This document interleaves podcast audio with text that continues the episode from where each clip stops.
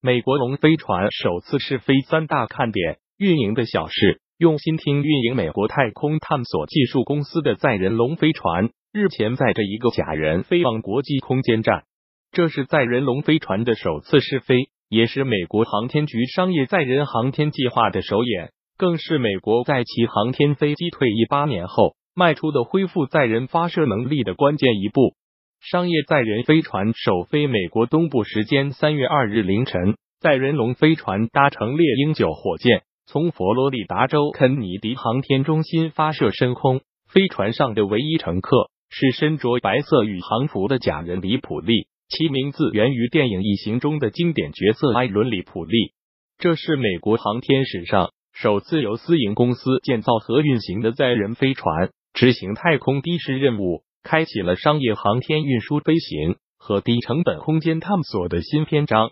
这对全球商业载人航天的发展。无疑会起到鼓舞和激励作用。本次试飞是载人龙飞船运送宇航员往返国际空间站的预演。按照美国航天局的计划，试飞成功后，龙飞船将于今年七月把两名美国宇航员送上太空。太空探索技术公司自二零零二年成立以来，不断刷新美国商业航天新纪录。二零一二年十月，该公司的龙货运飞船。首次将科研物资和补给送至国际空间站。近年来，龙货运飞船多次承担国际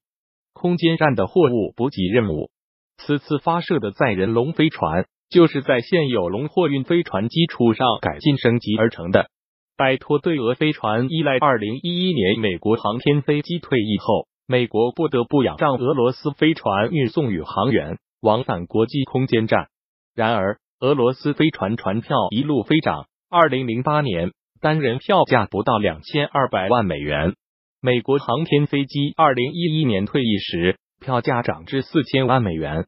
到二零一八年，票价已高达约八千一百九十万美元。因此，后航天飞机时代如何将自己的宇航员送上太空，成为美国航天的一块心病。为改变这一尴尬局面，美国大力发展商业载人航天。鼓励私营企业制造出安全、可靠、经济的载人飞船。二零一四年，美国航天局与太空探索技术公司和波音公司签署了总额六十八亿美元的合同，目标是尽快向国际空间站运送美国宇航员。但美国航天局对载人航天安全性的高标准严要求，使两家公司载人飞船的首飞时间。从最初计划的二零一七年一再推迟，眼看与俄罗斯的船票合约今年底即将到期，如果不能在限期内做好载人航天的准备，美国只能面临向俄罗斯继续买票或缺席空间站的两难选择。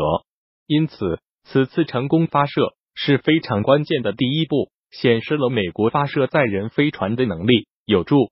于最终摆脱对俄罗斯载人飞船的依赖。美国航天局局长布里登斯廷表示，大国都应该有能力将自己的宇航员送入太空。美国对国际空间站的投入很大，这次试飞对美国和世界都非常重要。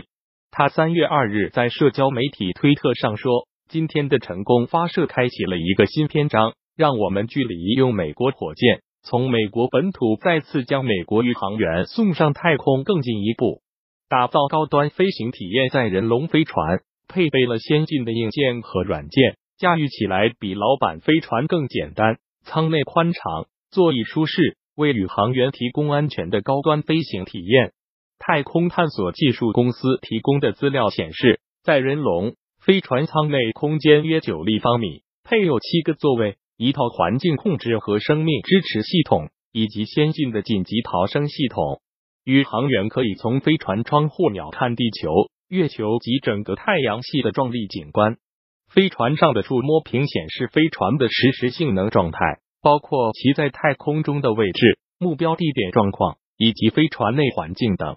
舱内温度可在十八至二十七摄氏度之间调节。飞船是全自动操作，宇航员以及位于地球上的团队都可以监控和操作。这次首飞肩负着测试猎鹰九火箭、龙飞船地面系统性能以及在轨飞行、对接和着陆操作等重要任务。以验证龙飞船能否安全运送宇航员往返国际空间站。